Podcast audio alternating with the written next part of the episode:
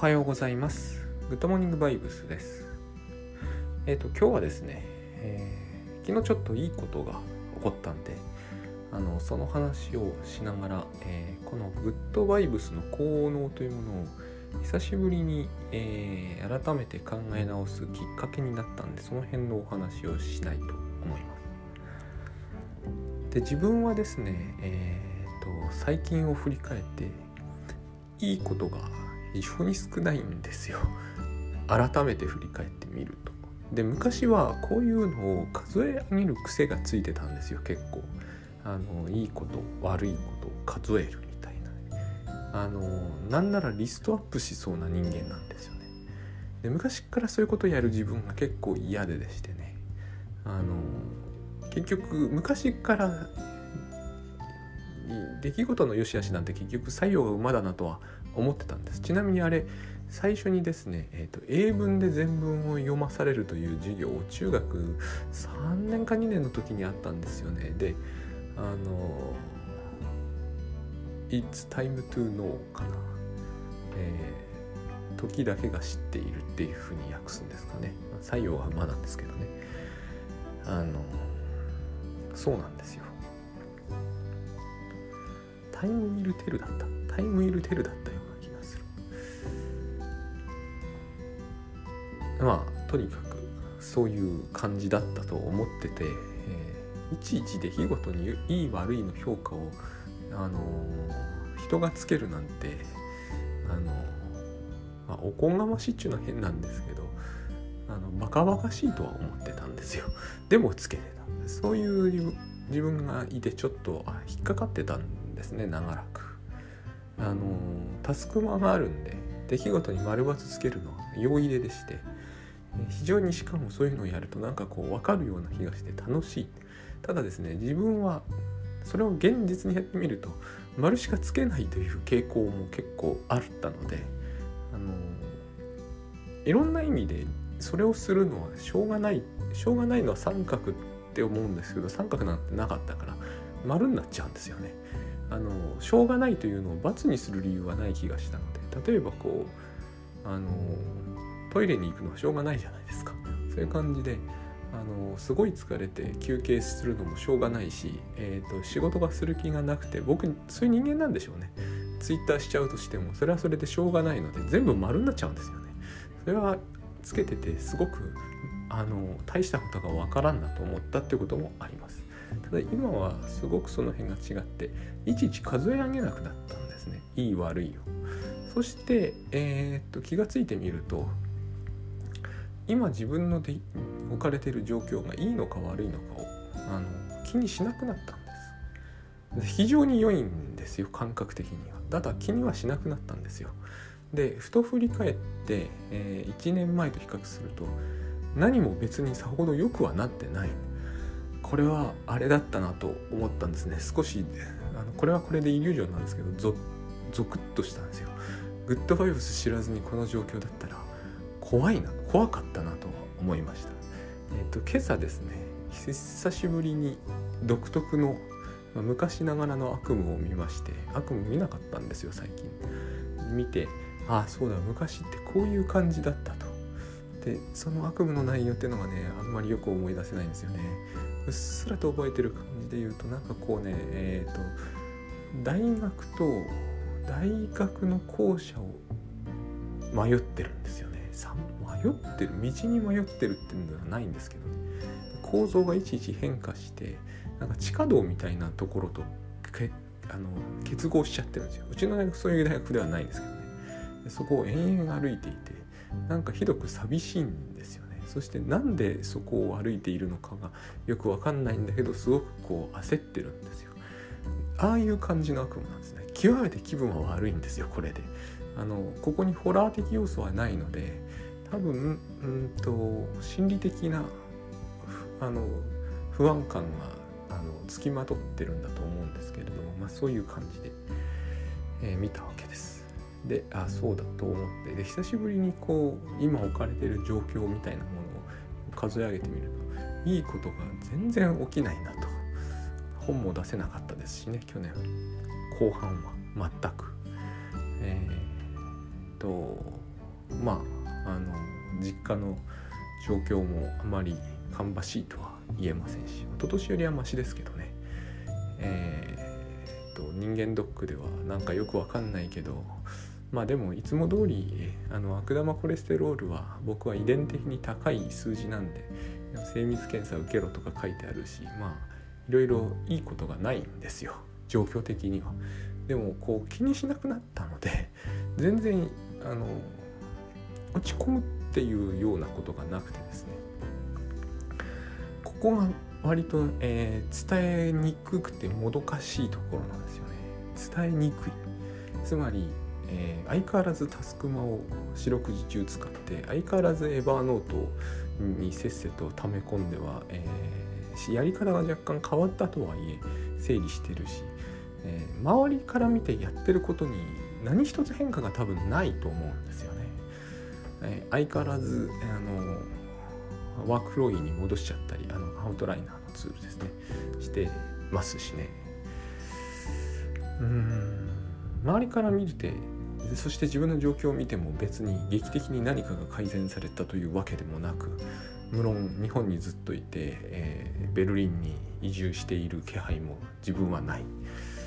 何が変わったんだろうと思ってたんですよ。割と。明らかに圧倒的に変わったんですね。この状況のまま一昨年あの精神的にも心,、まあ、心身症的にかなり厳しい感じになったんで。自分はあの そうなったんで、えー、この状あの同じほぼ完全ではないけれども脱却していないのに、えー、心身症は完全に脱却できてるということをどうすれば、うんと、うまく伝わるんだろうとつまりグッドバイブスの効能って、えー、明らかにあるんだけど、えー、何なんだろう何なんですかって言われると「いや悪夢を見なくなりました」とか「奥さんと喧嘩しなくなりました」とか聞く人によってはすごく意味があるのかもしれないんですけど多分ふーんって感じしかしないと思うんですよね。ででもですね昨日いいことがあったとそうそう言う言うのはですね昨日ツイートをいいてあの最近の須崎さんのを見ていると裏切られた印象さえあるというのを見てあやったって思ったんですよね。あれは非常に良かったです。どうしてかというと誰かからそういうクレームに近いものが入るはずだとずっと思ってたんですよ。最近の自分の書いている調子を見て。実際には、えーと、そのツイッターのを受けてですね実際に書いてきたことはそんなに変わりませんということは書いたんですけどそれはそれとして印象が変わってないといけないはずだとは思ってたんです。あの書くことの内容がさほど変化してないなどというのは、えー、書き手である私が思うことでしかなくてあの受ける印象って違ってくるはずなんですよ。これだけ自分のこものの感じ方が変わってきて、えーと、価値判断みたいなものが変わってくればですね。例えば、えーと、そのタスクシュートを使う使わないは変わってないかもしれないし例えばあの時書いたのはそう、えー、死ぬまで時間はなくならないと。あの時間貯金はできない。ちなみにこの時間貯金はねドラえもんの、えー、時間をなんかこう貯金しておく道具があるんですよね。あれと絡めて考えるととっても分かりやすいんですけれども。まあまあそれは、えー、そのうち書きます。それは置いといて。つまりその辺の考え方が変わってなくても明らかにこう価値感覚的に変わってるところってあるんですよ。例えばあの割り込みっていう表現を使わなくなりました。と同時に僕は内心では先送りっていう表現も使わなくなってますこの辺は、えやっぱり他人には見えにくいんですよね見えにくいんですけれどもでそれってなんかこう倫理的だったりモラル的だったり見えると思うんですけどそういうことではないんですよ。えー、他の人に奉仕することを何よりも喜びとしましょうみたいにきっと聞こえる面もあると思うんです。でもそういうことじゃないんですよねこれは。あのどうせ同じようにやるならば、うん、そしてある価値判断を最初から捨てているならばその価値判断にの中でですねネガティブに捉える必要はないということなんです。例えばですね割り込みっていうのは、まあ、奥さんなりがやってっていうことを即座にやるみたいな話をしてるじゃないですか。これってえっ、ー、とこの部分だけを取り出すとさっきの奉仕活動みたいに見えちゃうんですよ。で昔私はねこういう仕事に没頭してる時に何かに割り込まれるのはいいことではないですって書いてたんだけどいいことではないですって書いていながらですね、えーと、現実にはその奥さんへの対応はどこかでしていた。でということはつまりやんなければならないことだしやりたいということだけではないないけれども結局トイレと同じですよやらざるを得なくなってるこの時にやらざるを得ないことを例えばトイレがについてそうだと思うんですけどやらざるを得ないことをわざわざ、えー、やりたくもないのにやっているって思うことによって自分は得をしない。えっ、ー、とグッドバイブスは必ずしもこういう言い方をしませんが、えー、こういう言い方でもできるとは思うんです。あのトイレにすごくああ嫌だトイレに行くのは時間の無駄だって思っていか行ったとしても別に自分は得はしないじゃないですか。そういうことを自分はやっていたんだよなと思ってるんですよ。あのね、えー、マニアーナの法則という、えー、今日できること明日やるなというあれは僕は仕事術で大変いい本だと思うんですがあの中にこの時間が来たらどんな仕事をしていても即座に切り上げて例えば駅に向かわなければいけないという時間を割り出して出せというのがあるんです。これは大変タスクシュート的なんだけどあれもそうなんですよ。どんなに没頭していたって電車の時刻をこっちで勝手に変えることはできないんだからあの割り込みの構図と電車は割り込んでませんか？割り込みの構図と何ら変わらないじゃないですか。あることをやっていて即座にそこまで来たら切り上げて家をバットで出なきゃいけない時間ってあるじゃないですか。どうしたって。どんなに頑張って駅まで急いで行ったとしてもこれより早くは行きつけないっていう時間があるはずだからその時間が来たら出なきゃいけないわけですよね。その時にあのこんなに集中していたのにとかあのなぜ世の中の電車の時間はこうなのだろうと思っても自分得しないですよね。とするとですねえっ、ー、とそれが最善なんだと思うの思うことができるならばそれが最善だと思うんですよ。そのことで統一するならばですね奥さんに言われたということをどうせやるならば即座に全く嫌だという気持ちを抱かずにできるのが最善だと思うんですね。でそういうふうに考えてみたところでできるようになったんですよこれが全部。そうするとですね、えーと、今までとやってることを使ってる時間は何ら変わらないのにあの心理状態だけはすこぶる良くなるんですね、えー、こういう効能があったんです。でえっ、ー、とこれを外から見ると確かに変化はないのかもしれないけどこういう心理状態で1年半もやってきたことって今までの中ではなかったことだからこれを見てですね、えーと、裏切られるぐらい大きなインパクトを受ける人がいておかしくはないと思ってたんですきっといているはずだしいてほしいぐらいに思ってたんですよだけどそういう反応がないんでなんかこうあの別になくてもないないはないでいいんですけれども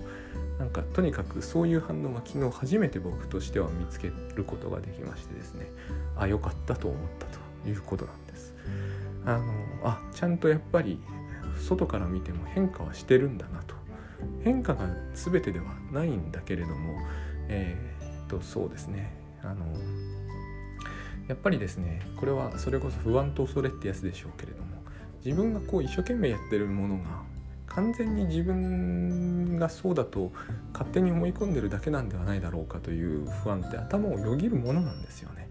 あの何かこうね、えー社会的公理にのっとった行動。あそこまでは言わないにしても、まあ、それこそ世の中でよく言うところのスティーブ・ジョブズがこういうことを言ってやっていたんです。だからあんたもやりなさいっていう話ならば、えー、乗っかりやすいんですよ。でもグッドバイブスとかタスクシュートとなるとあの別にこれは大橋悦夫さんとか倉園慶三さんがあのジョブズほどじゃないとかなんとかいうことではないんですけどほぼほぼ自分があのよしあこれだこれでいこうと思ってやってることなんであのいくらそれに対して不安や恐れを抱かないようにしていてもですね長年やっていてしかもこうあのそうですね長年やっていてエヴァノートの整理と同じです。やる意味ないじゃんと言う人も出てくるぐらいになってくると何にもそれによって何も何にもこう自分が熱量を込めてやっているほどのことではないのかもしれないと思うことがあるわけじゃないですか。例えば全く逆の話で例えばですよ、えー、私はそれほど子供だったこともあるしあのお寺の毎朝、え、6時で7時まで権行を唱えるとかもうやらされてた時代もあったわけですよ。あれこそ私は内心では全く何の意味もなくてとにかくこんなことやってるぐらいなら寝てる方がマシだと思ってたんですよ内心ではね。だけれどもあれは、えー、700年もの間こうして人間日本人はやってきたのだとかえっ、ー、とですねいい大人がみんな一斉に前向いてあの権行を唱えてるわけですよ。そうするとあのやっている効果がないと内心では思ってるにもかかわらずすごくこうやっぱりこれをやらなきゃいけないんじゃないだろうかと。さっきのと逆なんですよ。グッドバイブスやタスクシュートとね。真逆になってるわけです。あのグッドバイブスかタスクシュートはあの700年前から人類がやってたわけじゃないですしあの全てのこうそこら中の大人の人がみんな一斉にあのグッドバイブ素晴らしいですって言ってるわけじゃないのでえっ、ー、と自分がすごくそれに効用があると思っていてもあのなんか自分は、まあ、とんちんかんなことやってんじゃないんだろうかって思うことがあるわけです。逆にあのうちの実家の寺で勤行してるみたいなのはどう考えてもこれとんちんかんなんじゃないかと思っててもなかなかそうは思わせてもらえない雰囲気みたいなのがあってこれが TaskChute やグッドバイブスにはないってことですね。だから、えー、今ノートになんかこう一生懸命僕ノートっていうブログにね書いてるんですけどあれも同じであのなんかすごい無駄なこと自分やってんじゃないのかなと思う日がですね結構あるわけですよ。あれあれですね僕にしては珍しく時間かけて一記事書いてるんでまあその時間分あまあこれも余計なんだよな。時間分良くなってるのか知らんですけれどもあのあれですね、えー、世の中ではこう YouTube とか動画をどんどんやるようになっているというのにこう相変わらず自分は大して画像もつけずにテキストをばっかりで一生懸命書いていてしかもこれはあのこの私のですね、えーと、大体そうね年度末になってくるといろいろな理由で資金が厳しくなってくるのにこう資金が厳しくなってくるのに1時間近くかけてノートに一生懸命こう連日アップしてるのはすごく愚かなことなんじゃないだろうかと思うんですね。それがすごくこうグッドバイブスをやっている時もこうそれに近いですね何かがこう、えー、襲いかかってくるわけです。基本的にはあのいろいろ思い直すことによっていやそんなことはないんだって思えるんですよ。割と簡単に。タスクシュートもそうだったんです。あのタスクシュートの方がグッドバイブスよりもですね広がったせいもあったと思うんですけれどもあの逆風も吹く時はやっぱりあったんですよね。あのそんなに細かくつけているのはかえって非効率的なのに愚かなことをやってるっていう感じのことは言われるわけですよね。そうするとあの別にあの日本能率協会公認とかじゃないわけだからタスクシュートは。ああそうかみたいに思うんですけれども。でもあれを、えー、やってなかった時の自分と比較してみるといや明らかにあれは違うなって思えるっていうところに結局そういう自分の中であの頑張ってっていうのは変ですがあの一つ一つ心理的あの記憶と心理で検証してえーと、いやこれは効果があるんだと思うっていうのってなんだ、えー、怪しい壺に入れ上げてる人と違いはないと思うんですよ。いや違いはあると思ってるんだけれどもあの客観的には大して違いはないかもしれないとそういうようなことがあるので効能っていうのはですねあの難しいというのかなその効能というものが自分に起こってる変化が他人に、えー認識できるものなのかどうかということは気になるってことですね。このグッドモーニングバイブスだってそうといえばそうですよね。あの僕は多分意味があると感じているからこんなに平日、えー、一生懸命朝朝の5時ぐらいから喋ってるわけだけれどもまあえー、えー、とそれこそやっぱりこう動画がこんなに盛り上がっているあの状況で人によってはこう動画だけで私の全活動を10倍ぐらい上回るほど収益を上げているのにこれを一体やって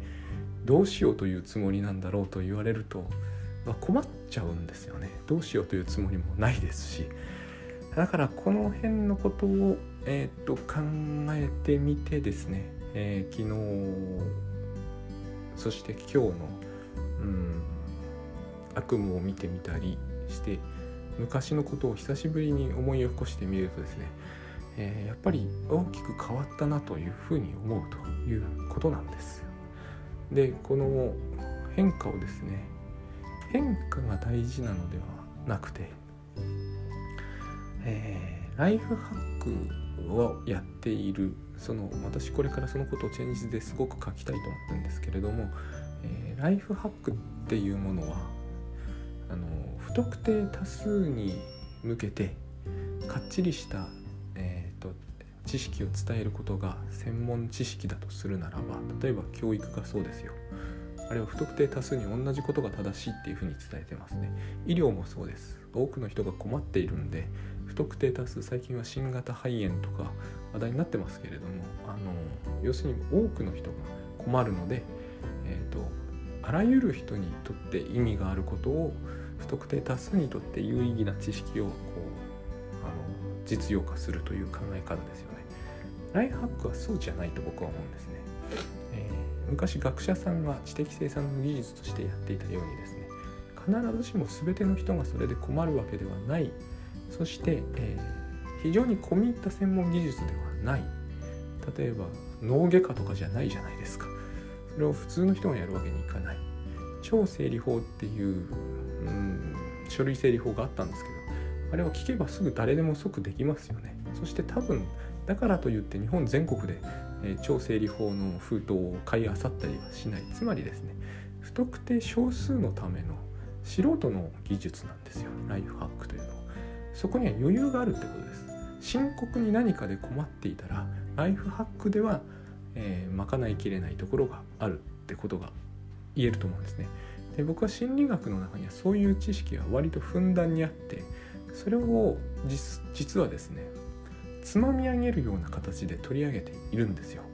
あのネット上の情報にはそういうのが少なくないんです。これをですねこのことをもっとこうあのまあ何て言うのかな大真面目にやってみようと今してるんです。えっ、ー、と一例だけ挙げると長くなってきたんで一例だけ挙げますとあのマウスがレバー倒し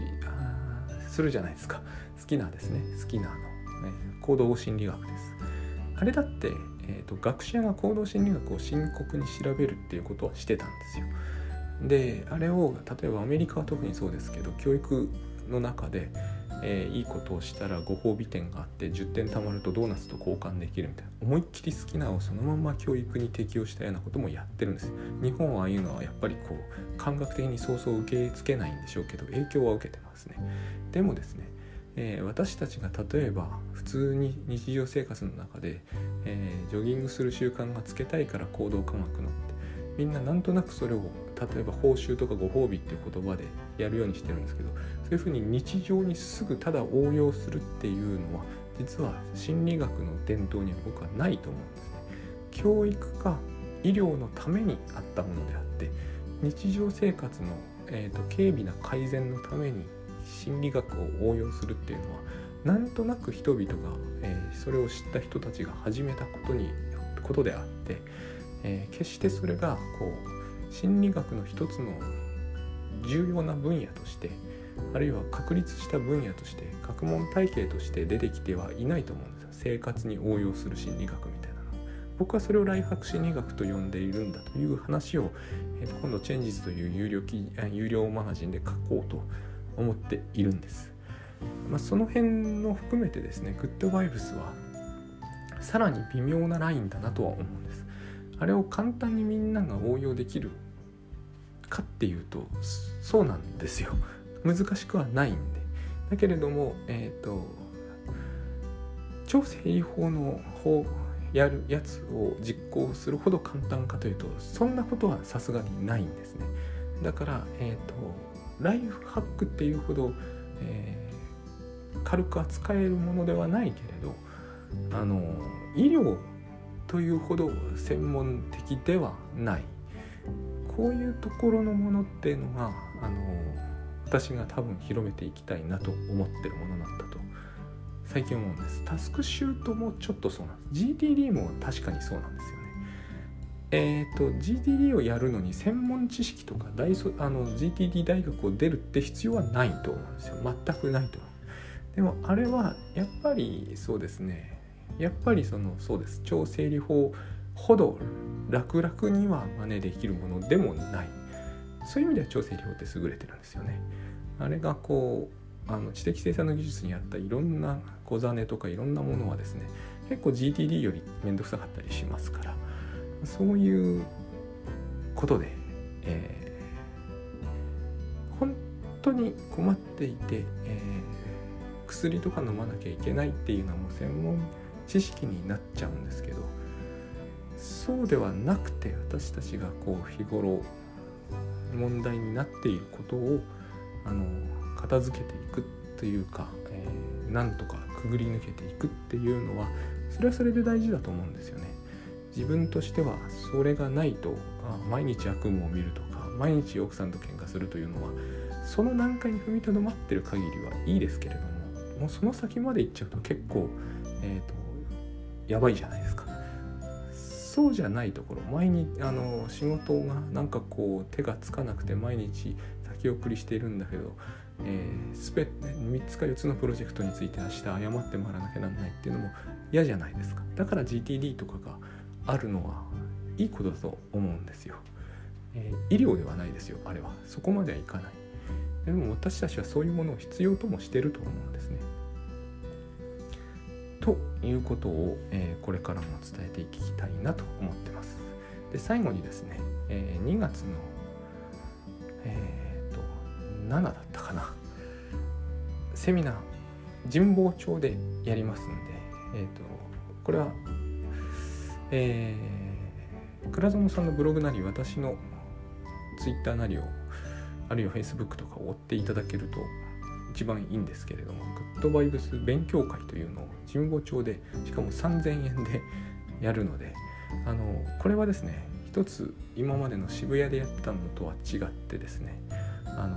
公開カウンセリングではないんです。あの質問が出れば当然受け付けますけれども公開カウンセリングではないですから